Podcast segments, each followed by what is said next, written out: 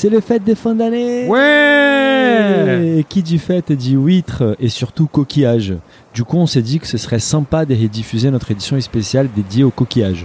On vous propose donc trois épisodes en immersion chez trois acteurs clés de la filière. Il s'agit d'épisodes un peu spéciaux, on va moins parler business, mais on va prendre beaucoup de plaisir à s'intéresser au savoir-faire de nos invités. Bref, on va tout vous dire sur la production et la dégustation des coquillages. Allez, bonne écoute et bonne fête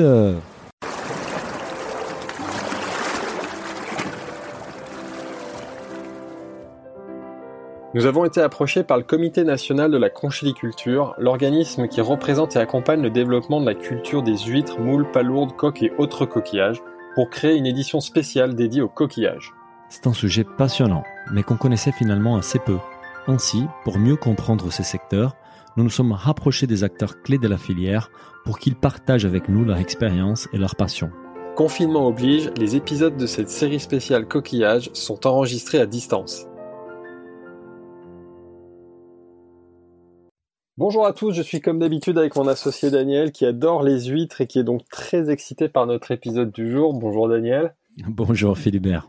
Alors dans ce premier épisode de notre série spéciale coquillage, je te propose de commencer par l'origine forcément et de discuter avec un, producteur et évidemment plus précisément un ostréiculteur. Donc je pense que tu vas être content, on va parler d'huîtres. Grâce à lui, on va même voyager un peu et ça fait du bien en ce moment car il est basé dans la baie de Bourgneuf en Vendée, juste en face de l'île d'Édouard-Moutier.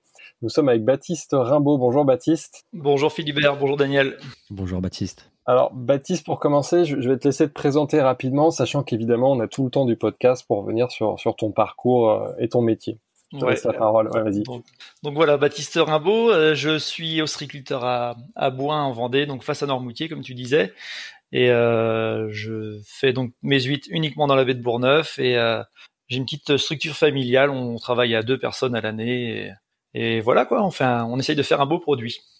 Euh, Baptiste, on a une question rituelle dans cette édition spéciale coquillage. C'est comment, pourquoi les coquillages? Comment tu, es arrivé dans cet univers-là? Euh, Je suis un peu né dans les huîtres. J'ai mon père qui a, qui a fait ça toute sa, toute sa vie. Et euh, dès que j'ai eu, j'étais en âge de le suivre, je le suivais volontiers. Et je me suis jamais posé de questions sur mon futur métier. Donc ostréiculteur de père en fils. Ouais. C'est quoi Tu es la deuxième génération ou ton grand-père faisait déjà ça, C'est déjà... À, l'époque de mon grand-père, il n'y avait pas beaucoup d'ostriculteurs, donc lui il était agriculteur, mais il travaillait aussi un peu aux huîtres l'hiver sur pour aider les ostriculteurs justement. Ils étaient quelques-uns, et donc euh, je suis un peu la, troisième génération.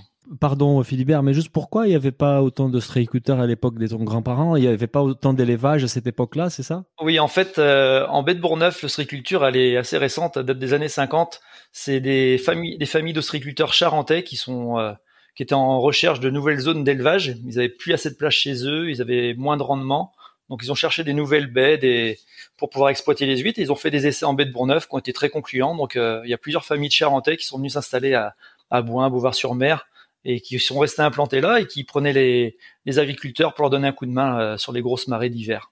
Si on commence par justement ton histoire personnelle, que, comment on devient ostréiculteur Comment on devient ostréiculteur c'est un, truc, c'est une passion plus qu'un métier hein, pour moi. Euh, moi, j'ai, donc j'ai suivi mon père et euh, j'ai toujours aimé ça. J'ai fait quelques études pour pouvoir m'installer. Euh, il faut quand même quelques diplômes maintenant pour pouvoir travailler sur le domaine public maritime et voilà. Et gérer une exploitation, euh, gérer une exploitation. Voilà, simple, tout, simple, tout simplement. Mais euh, c'est plus une passion qu'un métier. Ouais, on, on fait ça, on se lève le matin sans savoir, euh, enfin, sans, sans se dire on va travailler. On, on y va sans se poser de questions. Ouais la transition entre, entre toi et ton père, les deux générations, comment ça, ça, ça a eu lieu en fait? C'est à un moment donné, ton père euh, t'a posé la question si tu voulais récupérer l'activité ou c'est toi qui est tout de suite euh, qui était proactif, qui t'es proposé? Comment, comment cette transmission a eu lieu? Ah ben, Moi, dès l'entrée au collège, je savais que je voulais faire les huîtres. On dit toujours faire les huîtres. Voilà, je voulais être ostréiculteur. Et, euh, et dès que j'ai pu quitter le collège pour aller en enseignement professionnel, je suis parti et, euh, et ben après voilà, je suis sorti de l'école, j'ai travaillé avec lui et quand il arrivait en retraite, j'ai pris euh, naturellement euh, l'entreprise quoi. La relève, ouais. Ouais. Donc ça fait ça fait 13 ans. Et tu prépares déjà la prochaine génération? Tu as des enfants déjà qui Alors j'ai un j'ai un fils qui est fan adduite parce qu'il en mange faut l'arrêter pour autrement il en mangera tout le temps. Il a juste 6 ans, donc on va le laisser euh, tranquillement euh, faire sa petite vie, et puis il fera, il fera, surtout ce qu'il voudra. Je n'irai pas le forcer ou quoi que ce soit. Euh, c'est pas le but, faut faire ce qu'on aime. Et, nous, nous avons une audience, des gens qui sont bah, surtout passionnés par la bouffe en fait. Et, je pense que parmi bah, notre audience, on doit avoir des experts de, des coquillages et des huîtres, mais il y a aussi ceux qui qui connaissent pas très bien, qui, en consomment beaucoup, mais mais connaissent pas très bien les processus de reproduction, d'élevage. Est-ce que tu pourrais nous donner un petit topo de, de la vie des huîtres en fait, de la, de la reproduction à l'élevage, que ce soit sur nos assiettes, pour qu'on puisse avoir une bonne compréhension de son de son parcours Ouais, alors déjà une huître quand elle arrive dans l'assiette, elle a au minimum trois ans. Il y a un, minimum de trois ans d'élevage, voire quatre sur certaines zones. Euh, donc l'huître, euh, il y, a, des huîtres qui sont sauvages dans le milieu naturel, donc et qui qui vont se reproduire et qui vont faire euh, naître des, des bébés huîtres, comme on peut dire euh, donc du naissin. Euh, on peut récupérer ce naissin en faisant du captage naturel. Et autrement, on peut s'approvisionner en naissin auprès des nurseries. C'est des, des nurseries, c'est des, des entreprises qui vont faire la reproduction d'huîtres, mais en milieu contrôlé et qui vont euh, qui vont nous vendre le naissin euh, à petite taille puisque quand on l'achète il fait 6 euh, mm. Il a juste quelques mois et il reste encore deux ans et demi à trois ans d'élevage dessus. Dans ton cas, tu fais quoi? C'est plutôt tu tu t'en occupes de la reproduction ou tu vas plutôt aller jeter des petits bébés huîtres pour les élever? Dans la majorité, on fait du on achète des, des bébés des bébés huîtres tout tout près déjà. Voilà. Donc qui ont quelques mois, qui font 6 mm et qu'on va mettre en milieu naturel donc sur les parcs à huîtres et qu'on va élever comme les autres huîtres. Juste, alors, du coup, une grosse question de, de, de béotien, j'y connais rien du tout, mais il y a un bébé 8, ça a déjà une petite coquille, c'est quoi? C'est une larve? C'est quoi Oui, alors je dis bébé 8, hein, c'est le naissin, on appelle ça du naissin.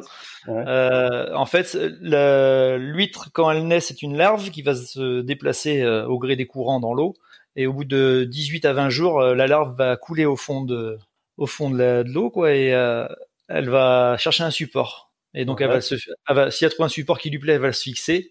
Et là, en se fixant, ben, elle devient huître, elle va former sa coquille et, euh, et euh, ben, si on la décolle pas, elle restera sur son support toute sa vie.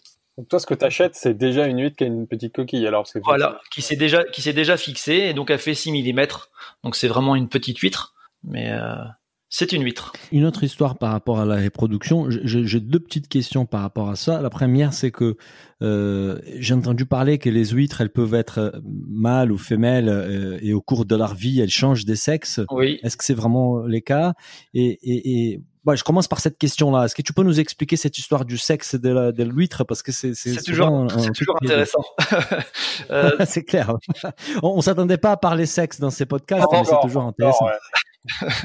Donc les huîtres, elles sont hermaphrodites. On dit hermaphrodites alternées puisqu'elles sont un coup mâle, un coup femelle. C'est pas comme mhm. l'escargot qui euh, qui est mâle et femelle en même temps. Donc euh, en fait, à chaque cycle de reproduction, l'huître va changer de sexe. Ouais. Mhm. Donc, euh... et, et, et, donc, euh, il y a une huître qui peut être femelle, et là, pour la prochaine euh, cycle de reproduction, elle sera mâle, et, etc. C'est comme ça qu'elle fonctionne. Exactement. Mais elle peut pas s'auto euh, féconder. Elle a besoin d'une deuxième huître pour la, pour la fécondation. Exactement, puisqu'elle a un seul sexe à la fois. C'est, c'est où les régions où, où, où la reproduction d'huîtres a lieu? Parce que tu disais que la majorité des éleveurs d'huîtres, ils vont aller sourcer de, de, de des bébés huîtres. Euh, donc, c'est dans quel coin de France qu'on, qu'on voit cette reproduction avoir lieu? Pour le pour le captage naturel, les gros centres de reproduction, donc c'est de, de captage, c'est euh, c'est Arcachon, le bassin d'Arcachon, euh, la Charente, donc euh, c'est les deux plus gros centres. Nous après en baie de Bourneuf aussi on fait du captage. il s'en fait maintenant jusqu'en rade de Brest, donc en Bretagne. Mais les deux gros centres c'est Arcachon et la Charente. Et du coup, si on revient sur le, sur le processus d'élevage, du coup, comment tu transformes une, donc un bébé huître à une grande huître? Quelles sont les grandes étapes, grossièrement, hein, pour Ouais, ça va être grossièrement parce qu'en fait, c'est vrai que c'est un élevage qui est quand même assez long. Hein. Je vous disais trois ans. Donc, euh, en fait, on travaille, nous, on travaille tout en surélevé sur notre zone de production. Donc, on met, on dispose des tables en mer. Ce qu'on appelle des tables, c'est des structures métalliques qui sont à 50, 60 cm du, du fond. Et euh, on, dispose, on dispose vite dans des, ce qu'on appelle des poches. Donc, c'est des grands sacs euh, en grillage plastique. Et on met ces, ces sacs d'huîtres, donc ces poches, sur les tables en élevage. Et donc c'est sur des zones qui découvrent à marée descendante et qui sont recouvertes bien sûr à marée montante. Et donc ces huîtres-là, ben, plus elles sont jeunes, ben, on va mettre une densité assez élevée dans les poches. Et à mesure qu'elles vont se développer, grandir, on va réduire la densité dans les poches et augmenter le, maillage de la poche. donc ton métier euh, consiste à ça, ça à suivre l'évolution de l'huile et du coup de refaire les ça. J'avais vu des images, parfois on doit les retourner, je crois, c'est ça. Ouais, donc là c'est ce qu'on a commencé à faire en ce moment parce qu'on est en, pleine croissance des huîtres, c'est le printemps, donc euh, les huîtres se, grandissent. Donc euh, on retourne les quand on retourne les poches d'huîtres, c'est pour avoir un rendu homogène dans la poche. On met quand même des densités assez importantes dans la poche. Si on ne retourne pas la poche, les, les huîtres qui sont au-dessus vont se développer ah, selon, selon la place qu'elles trouveront, mais celles qui sont en dessous seront contraintes et ne se développeront pas. Donc, euh, on essaie d'avoir un rendu homogène, on, on, durcit la coquille aussi, et, euh, et voilà. Enfin, c'est tout un travail pour euh, avoir un coquillage le plus rond possible, le plus dur et euh, qui soit charnu. C'est quelle fréquence à peu près du coup de retournement de ces sacs, de ces, enfin, ces poches Alors là, on a commencé donc euh, cette semaine, on va le faire euh, sur les, les, jeunes huîtres, on va le faire une fois par mois jusqu'à septembre-octobre. Et après, ça varie en fonction de la saison. Euh, oui, et puis selon l'âge aussi des huîtres. Donc plus les, les huîtres sont, sont euh, vieilles, on va elles ont une croissance qui est, qui est moins importante, donc on va les, les retourner moins moins régulièrement. Mais on va les retourner au moins une fois tous les mois et demi durant l'été. Donc la, la, manipulation principale dans ton métier, pour suivre euh, l'élevage de l'huître, c'est de faire euh, évoluer ces sacs et de les retourner, c'est ça? Oui, alors le, le, virage des poches, comme je vous disais, c'est euh, actuel, mais il y a entre entre chaque entre chaque génération d'huîtres, comme on a en mer, on a des huîtres qui ont à peine un an, des huîtres qui ont un an et demi, des huîtres qui ont deux ans et demi. On a on a des stocks de tous les âges. entre ces ce, passage d'un âge à l'autre, d'une année à l'autre, on va ramener les huîtres quand même à terre, on va trier les huîtres. On a toujours un peu de mortalité, on a des huîtres qui sont collées entre elles qu'il faut décoller. On va séparer les huîtres qui sont plus grosses et plus petites parce que les plus grosses vont toujours se développer plus que les petites. Donc on, essaie de laisser une chance à tout le monde et euh, donc il y a pas mal de triage et quand même de manutention. Ouais. Est-ce qu'il y a des parasites, euh, Baptiste? Il y a des risques en fait dans l'élevage. Quels sont les risques en fait que tu fais face euh, quand tu élèves une huître, une huître? Ben, y a bien sûr. Ben, après on a un coquillage donc qui vit qui qu'on élève dans un milieu ouvert. Donc on est dépendant de tout ce qui est apport d'eau douce. Tous les l'huître en fait elle va filtrer l'eau de mer et elle va chercher sa nourriture là-dedans. Donc après malheureusement on crois qu'elle mange des planctons, c'est ça de... Voilà, du phytoplancton, que du plancton euh, végétal et euh, donc elle est en milieu ouvert et on dépend de toute de la qualité de l'eau en fait. Donc euh, s'il y a un souci sur les apports d'eau douce qui arrivent en mer, on peut être on peut être embêté que ce soit par une pollution ou ou une maladie, mais euh, on a on a la chance quand même d'avoir un coquillage qu'on on peut pas tout gérer quoi. C'est moi je trouve j'appelle ça une chance. Hein. C'est qu'on mhm. on ne peut pas vacciner les huîtres, on ne peut pas les nourrir, donc euh, elles se débrouillent à se nourrir, elles se débrouillent à se défendre. Si elles doivent mourir, malheureusement elles vont mourir, mais euh, on peut rien faire là-dessus. On peut que les travailler, essayer de, de faire un beau coquillage. Pour le pour cette pour, pour notre discussion aujourd'hui, j'ai regardé quelques vidéos sur YouTube et notamment je suis tombé sur une vidéo où il parlait du vol en fait qu'apparemment il y a quand même du vol, il y a des gens qui peut-être peuvent venir euh, euh, là où tu élèves tes huîtres pour les voler. Ça ça existe en fait, ah oui, euh, tu l'as déjà vécu ou? Ça m'est arrivé, un petit vol, hein, c'était 250 kilos, mais ça fait jamais plaisir. Euh, j'ai des collègues en Charente qui ont eu quelques tonnes de volets ou en Bretagne, ah même, par chez nous. Après, malheureusement, c'est c'est interprofessionnel. Hein. Je veux dire, c'est des des professionnels qui ont peut-être pas assez d'huîtres et puis qui veulent moins travailler que les autres et qui du coup vont servir chez les voisins. Donc euh, c'est un peu dommage. Je pense que c'est présent dans tous les métiers, mais euh, c'est dommage quand ça vous arrive. est-ce qu'on, est-ce que tu peux nous expliquer la les différentes catégories d'huîtres, les différentes variétés, d'ailleurs nous dire toi ce que tu, ce que tu as dans ton élevage Ouais, alors moi je produis que, que de l'huître creuse. Hein. On, a, on, a, une seule variété d'huître en, en huître creuse euh, en France, c'est l'huître japonaise, Crassus regigas. Et euh, donc j'élève uniquement cette huître-là. Tu peux nous dire la différence justement entre une, huître creuse et une huître plate, je crois, c'est ça l'autre terme? Ouais, ben l'huître plate après c'est complètement une autre espèce, donc euh, pas du tout le même coquillage, pas la même façon d'élevage et et puis un goût encore complètement différent. Et c'est c'est quoi en goût, la différence de goût à peu près? Ça serait comment tu pourrais la décrire? Ah, La décrire, bah après c'est pareil. Une huître, si vous voulez, mon huître de, de la baie de Bourgneuf n'aura pas le même goût que l'huître de Charente, que l'huître de Bretagne. Donc déjà, rien qu'en huître creuse, on a déjà plein de, de goûts différents. Là, ça devient intéressant là quand on commence à parler un peu de terroir. Là. c'est exactement ça. On parle de merroir en mer pour le. Ouais, ouais. Voilà. Euh, vous prenez, euh, moi je suis au nord de la baie de Bourgneuf. Vous prenez des huîtres du sud de la baie de Bourgneuf, on n'aura déjà pas le même le même coquillage ni vraiment le même goût. Donc si vous passez d'un bassin à l'autre, c'est encore plus plus concret. Si on fait euh, un, parallèle justement avec la viticulture, donc du coup le terroir impact, ça on y reviendra, mais du coup l'équivalent du cépage, ce serait la, la, je sais pas, la, la, race, la variété. Du coup, l'huître creuse, l'huître plate, c'est deux variétés différentes avec deux structures de goût différentes, j'imagine. Oui, oui, oui, complètement différent. Il y a, je trouve un peu l'huître plate, j'en mange pas régulièrement, c'est un petit peu âpre au goût et euh, il y a une petite amertume, mais c'est pas désagréable du tout, mais c'est complètement autre chose. C'est prononcé comme goût, ouais, c'est bon. Et au-delà du type de d'huître, quel autre critère en fait joue dans les terroirs? C'est quoi? C'est la proximité avec une rivière, c'est la densité des planctons? Quels sont les éléments qui font d'un terroir un terroir? Il y a plein de trucs sûrement que je dois pas gérer là-dedans. C'est euh, bon, il y a, y, a, y a les, les courants différents, il y a le fond. Euh, le fond de l'estran en fait. Le fond s'il est vaseux sableux on n'aura pas la même nourriture. Euh, il y a plein de choses comme ça. Le marnage euh, vous allez en baie du Mont Saint-Michel vous avez 14 mètres de marnage. C'est nous on en a 5 6 donc ça n'a pas la même incidence sur le coquillage non plus. ça veut dire quoi le marnage? Désolé, le marnage c'est la différence entre le de hauteur entre le pleine mer et la basse mer. Ah d'accord ouais. Ah. donc, euh, il y a c'est ça a une influence sur le sur la vie et le goût du coup de l'huître. Ouais. Bah, sûrement le, les courants, le volume d'eau qui va être brassé va être différent d'une région à l'autre. Ça, enfin c'est c'est plein de facteurs qui font que justement il y a il y a un terroir différent. On a la chance d'enregistrer un autre épisode avec un mof euh, Bruno Gauvin qui lui peut-être nous en dira un peu plus justement sur les différences de saveurs entre les différentes euh, les différents miroirs comme tu dis euh, de, de ça ça va être passionnant. Ouais et puis il y a, y a, aussi après le travail qu'on fait en, finition pour l'huître. On, mmh. on ramène nos huîtres, on peut vendre nos huîtres en, en fine, enfin en fine, en spécial, en fine de clair. On peut vendre nos huîtres directement arrivées de la mer. Donc là on appelle ça des huîtres de pleine mer qui vont être très salées et très iodées. Et euh, nous, dans la région où on est, comme en Charente, on fait de l'affinage dans ce qu'on appelle des clairs. C'est des anciens marais salants, en fait, des fonds argileux, et c'est de l'eau de mer qui est là-dedans. Mais on a, on va avoir une nourriture différente de celle qui est en mer qui va se développer, et l'eau va être plus douce, moins salée, donc ça va adoucir le goût de l'huître.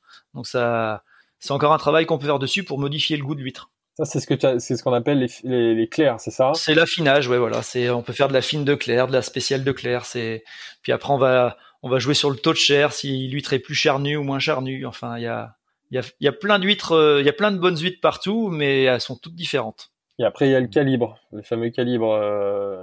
Voilà, donc euh, ça démarre au numéro 5, les plus petites huîtres, et on finit au numéro 0, qui sont les plus grosses. Euh, J'ai une question par rapport à, tu parlais de, huîtres creuses et huîtres plates et, et je comprendre en fait qu'il y a beaucoup de temps, il y a très très très longtemps, euh, la côte française, il y avait que des huîtres plates et ensuite elles ont été remplacées, elles ont disparu. Euh, je pense qu'on avait trop mangé des huîtres et ensuite ils ont remplacé par des huîtres portugaises qui sont disparues. Aujourd'hui nous avons des huîtres japonaises. Est-ce que tu peux nous expliquer rapidement en fait euh, ces, ces, ces, ces passages en fait de l'histoire de l'huître? Oui, alors ben, l'huître plate, euh, je crois que c'est surtout une surpêche, ça a été surexploité, donc les gisements sont appauvris et euh, il n'y avait plus assez de reproduction pour pouvoir faire une activité là-dessus. Euh, l'huître portugaise, euh, elle a été élevée pendant pas mal de temps chez nous, enfin un peu partout sur, euh, sur toute la côte française, et elle a été décimée dans les années 70 euh, avec une maladie que je, que je ne connais pas. Mais dans les années 70-72, tout, tout le cheptel est, est mort, mais des, des petites huîtres du naissin jusqu'à l'huître vendable. Donc c'est vraiment. Euh, Donc ton père, il a vécu ça en fait. Oui, oui. Euh, mon père, il rentrait de l'armée, il devait vendre des huîtres qu'il avait mises euh, avant l'armée, il s'est pour se faire un petit peu de sous, comme il dit. Et je suis rentré, tout était crevé, comme il disait. Donc oh là là. il a fallu trouver une solution. Donc il y, a des gens qui ont été en, en au Japon voir s'il y avait des possibilités de ramener des du naissin. Et c'est ce qui s'est passé. Ils ont ramené quelques souches de naissin de japonais et l'huître se plaisait vraiment bien chez nous, donc euh, c'est ce qui a été introduit euh, sur toute la côte française. Et donc aujourd'hui, c'est pour ça qu'on mange des huîtres creuses japonaises, d'origine japonaise. C'est l'espèce euh, japonaise, voilà. L'espèce originelle, elle vient du Japon, c'est ça. Oui, oui, oui. elle, est élevée, aussi, donc chez nous bien sûr, là-bas dans le Pacifique, mais je crois aussi sur la, la côte ouest canadienne, il me semble. Et, si on parle de saison, parce qu'on parle beaucoup de ce sujet, est-ce qu'il y a une saison, est-ce qu'il n'y a pas de saison? Est-ce que tu peux nous... Parce que c'est vrai que moi j'entendais avant qu'on disait qu'on pouvait consommer les huîtres que les mois où il n'y a pas de air, justement. Donc en gros, ça s'arrête au mois de mai, ça reprend au mois de septembre. Ouais, les fameux en air. Est-ce que c'est toujours d'actualité? A priori, pas tant que ça, parce que euh, l'été, on, on voit beaucoup d'huîtres de partout. Oui. Ouais. Ouais, ben en fait, de toute façon, maintenant, on a des, on a des consommateurs qui veulent manger des huîtres toute l'année. Donc, euh, ce qu'on, le gros, la grosse saison reste l'hiver pour l'huître. C'est quand même un, un, un plat, enfin une assiette d'huître, c'est toujours euh, plaisant pour les fêtes, tout ça. Donc nous, la, la grosse saison reste les fêtes de Noël pour l'ostréiculture.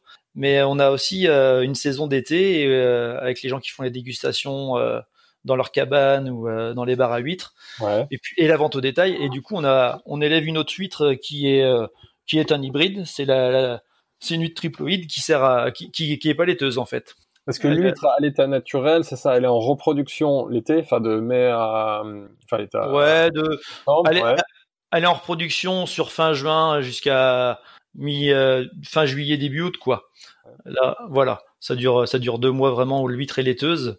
Euh, voilà, c'est ça. Donc, en reproduction, c'est-à-dire qu'elle elle, elle, elle, elle dissipe, enfin, c'est ça qui fait qu'elle donne ce goût laiteux. C'est-à-dire quoi dire laiteux C'est-à-dire la, la, la, la, laitance, c'est la, la semence de l'huître en fait. L'huître, elle va dès que l'eau va se réchauffer, euh, à partir du mois de mai, là, l'eau va se réchauffer, elle va rentrer en maturation et puis elle va commencer à, à produire du lait. Et puis quand le lait est bon à expulser, elle va l'expulser. Mais donc ça dure à peu près deux mois.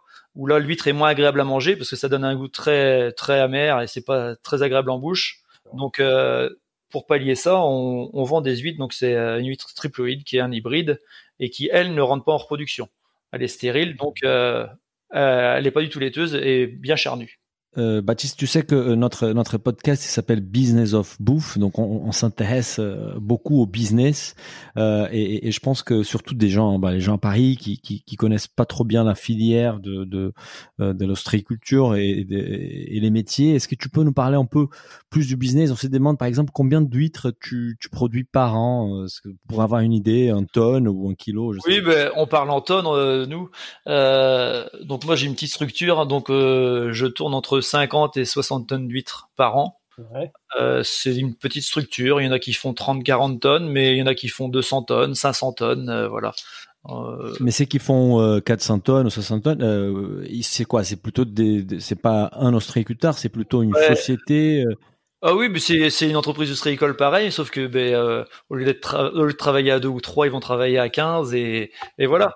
C'est parce que forcément il y a beaucoup plus de travail, mais tout se fait, tout ça c'est à proportion de du volume à brasser. De toute façon, c'est pas c'est pas un secteur qu'on peut industrialiser. Genre, il n'y a pas d'huîtres euh, qui sont avec un procédé plus industriel. C'est tout très artisanal. C'est complètement artisanal, euh, même sur une grosse structure, il y a beaucoup beaucoup de manutention. C'est, euh, enfin, on travaille du vivant, c'est pas c'est pas des boulons comme on dit. Donc faut faut faire attention, faut être minutieux quand même. Et puis on a toujours des risques de mortalité si on fait pas ce qu'il faut sur le sur le coquillage. Donc faut faut être très minutieux. Et euh, même sur une grosse entreprise, il y a même une belle part d'artisanat, quoi. Hein. C'est euh, mhm. Que les, très gros, ceux qui sont beaucoup plus gros que toi, est-ce qu'ils sont un peu plus mécanisés? Est-ce qu'il y a des procédés un peu plus aboutis que toi? Ou finalement c'est juste c'est comme toi mais à plus grande échelle? Non, il y a beaucoup plus. Enfin voilà, ils, ont du matériel, du matériel beaucoup plus euh, perfectionné que nous. On a quand même pas mal mécanisé le, le métier depuis quelques années. ça s'améliore quand même. Euh, mais bon, il y a toujours une partie, une grosse partie du tri qui va se faire à la main. Le conditionnement se fait à la main. Quand vous achetez une, quand vous achetez une bourriche d'huîtres, euh, s'il y a 50 huîtres dans la bourriche, elles ont été toutes mises une par une dans le, dans le panier, bien à plat euh, et contrôlées avant, voir si elles étaient bien bonnes à la consommation. Quoi. Donc c'est, il y, a, mhm. y, a beaucoup de contrôle à faire.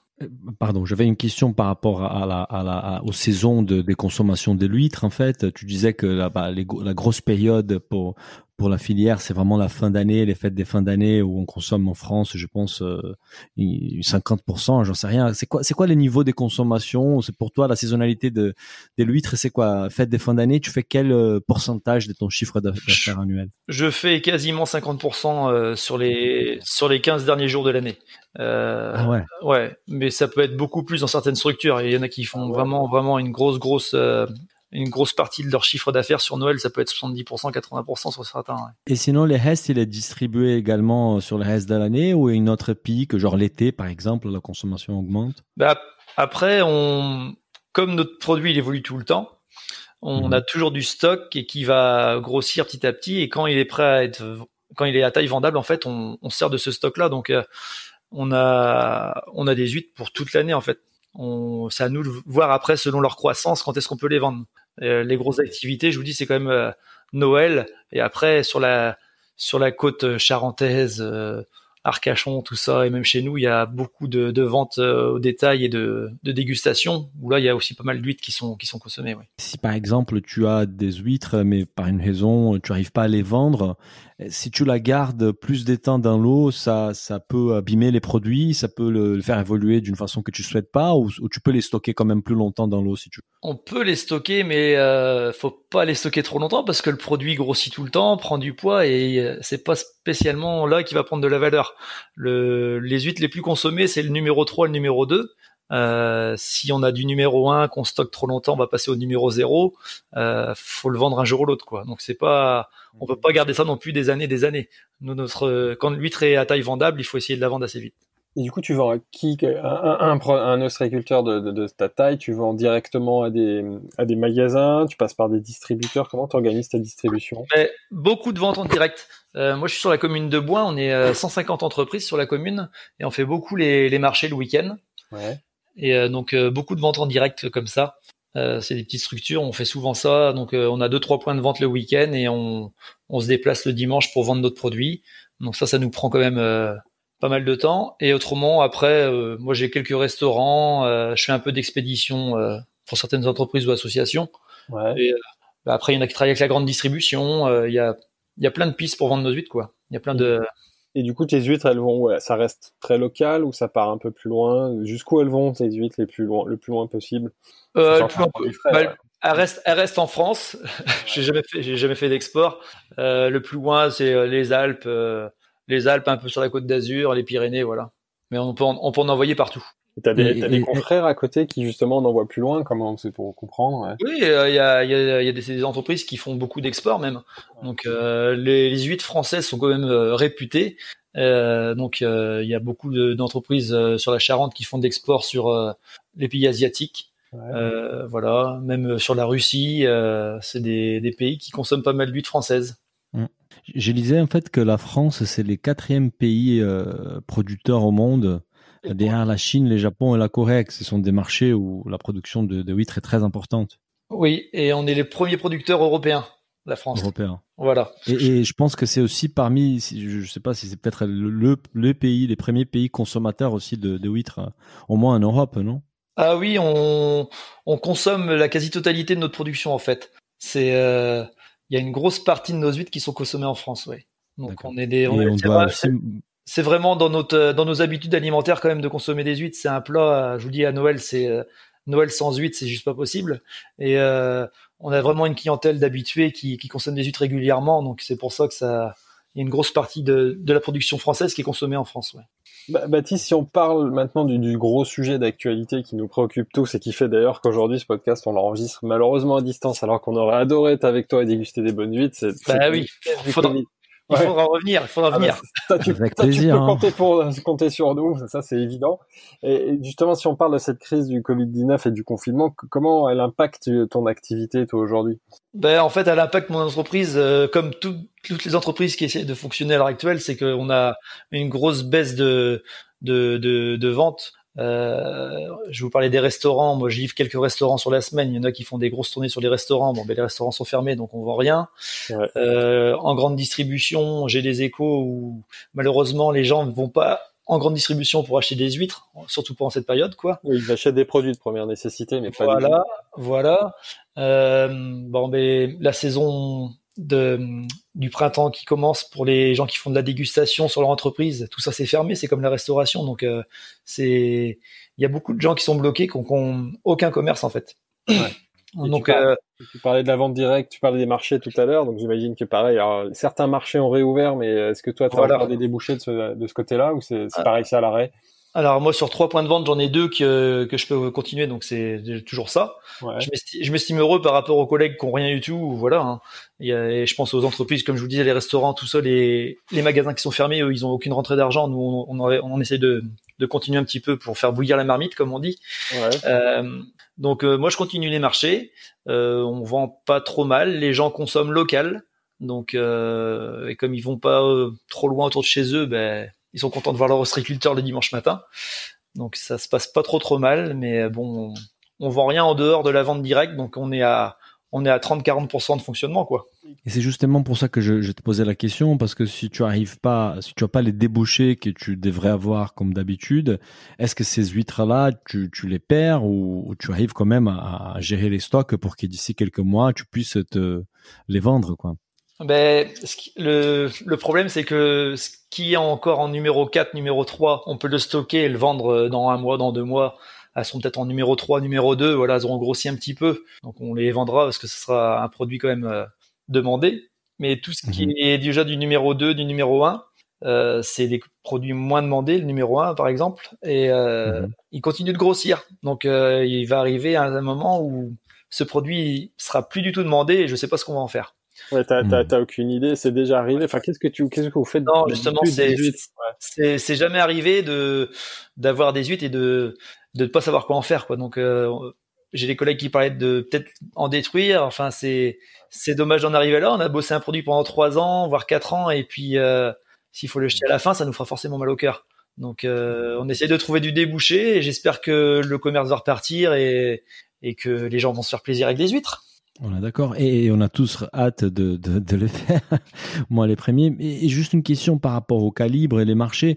Aujourd'hui, tu, la demande, elle est principale sur quel calibre? Sur les numéros 3, c'est ça? Numéro 3 et numéro 2, ouais. D'accord. Et à numéro 1, ça commence à être un peu trop gros et du coup, voilà, euh, Ça dépend des appétits, ça dépend des.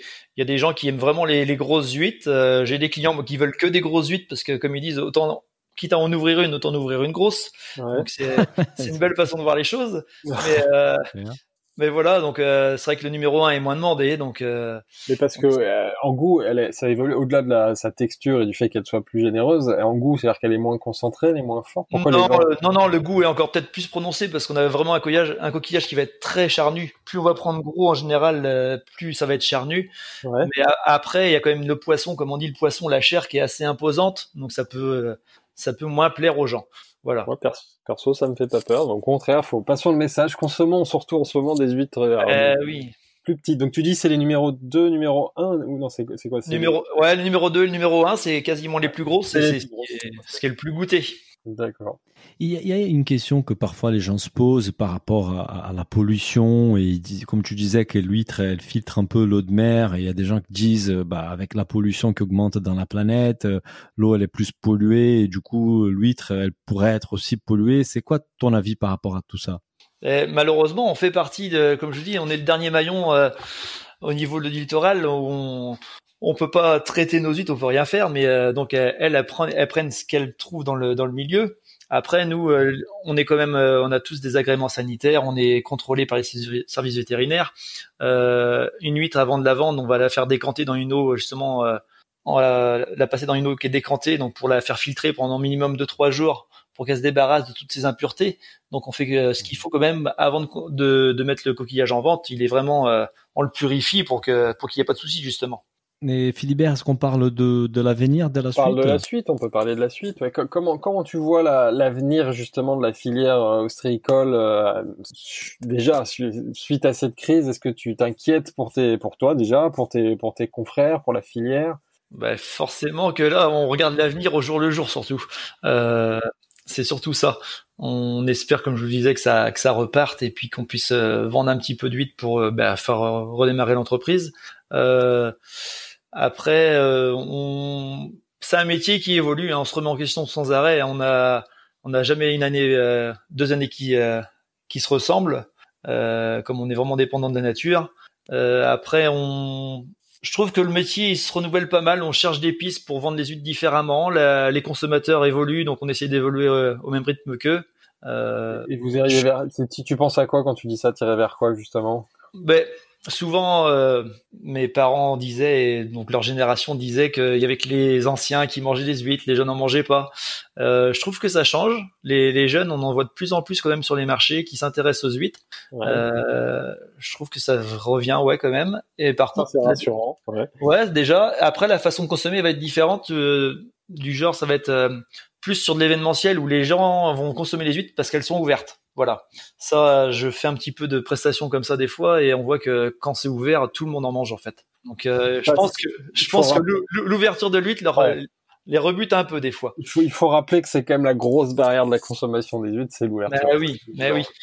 Donc, euh, on a toujours euh, quelqu'un qui trouve une super idée pour comment faciliter l'ouverture de l'huître. Ouais. Bon, c'est pas encore tip top, mais euh, mais on voit quand même que ouais le, le consommateur quand l'huître est ouverte, il se régale et euh, il y a beaucoup plus de consommateurs qu'on croit en fait. Et c'est pour ça qu'en ce moment les restaurateurs nous manquent terriblement parce que moi c'est mon cas, les, les us je les consomme surtout parce que je suis un gros feignant et surtout je sais pas ouvrir les huîtres, mais il faut que j'apprenne parce que là ça me donne envie. Mais c'est clair que c'est dans les restaurants où on a justement les gens qui sont capables et qui ont les compétences pour bien ouvrir les huîtres, c'est quand même très appréciable. Mais c'est c'est surtout pas si complexe compliqué que ça en fait, c'est que ça fait peur mais ce n'est pas si compliqué que ça et c'est pas enfin quand on a les bons gestes c'est pas dangereux du tout. Bah, écoute ça on aura l'occasion aussi d'en reparler avec euh, avec Bruno Gevin euh, dans le deuxième épisode. Moi j'avais une question par rapport à la distribution aussi. Nous on a vu beaucoup dans notre podcast aujourd'hui des initiatives de vente directe via des sites en ligne des plateformes qui, qui ont aidé des, producteurs à, à, créer des débouchés au moment où la restauration et les marchés ferment. Toi est-ce que tu as, été contacté? Est-ce que tu es un peu présent sur ces circuits là est-ce que tu envisages d'y aller un peu plus l'avenir ben, je suis référencé là sur deux sites, je crois, là qui font justement, qui sont mis en place euh, par rapport au, au Covid 19 ouais. euh, pour euh, favoriser ben, la, la, vente euh, avec des produits locaux. Ouais. Donc il y a deux petits sites où je suis et puis j'ai essayé un peu de vente en ligne aussi pour pour la, la vente directe. Tu dis, toi, tu as créé ton ton propre site ou Non, c'est un c'est un site justement qui qui fait de la promotion pour les produits vendéens. Euh, et, et, du coup, euh, je me suis mis là-dessus pour euh, c'est histoire d'avoir une vitrine un peu et puis d'être euh, d'être référencé quelque part et euh, c'est l'opportunité d'en faire la promo. C'est il s'appelle comment les sites en fait? Place Vendée. Place Vendée, ouais. Place Vendée. Et donc si on est en région, bah, si on est loin, si on est à. Paris ou si on est au sud, on peut passer des commandes Ah oui, parce que forcément, c'est comme certains grands sites qu'on va pas nommer, mais euh, vous pouvez commander en ligne, vous pouvez commander en ligne et puis euh, ils s'occupent du transport et vous recevez ça à la maison directement. En frais, et, et, du coup, ça marche à Paris. Là, je peux commander sur ce site Place Vendée et avoir tes huîtres assez rapidement dans les jours à venir. Ça fonctionne.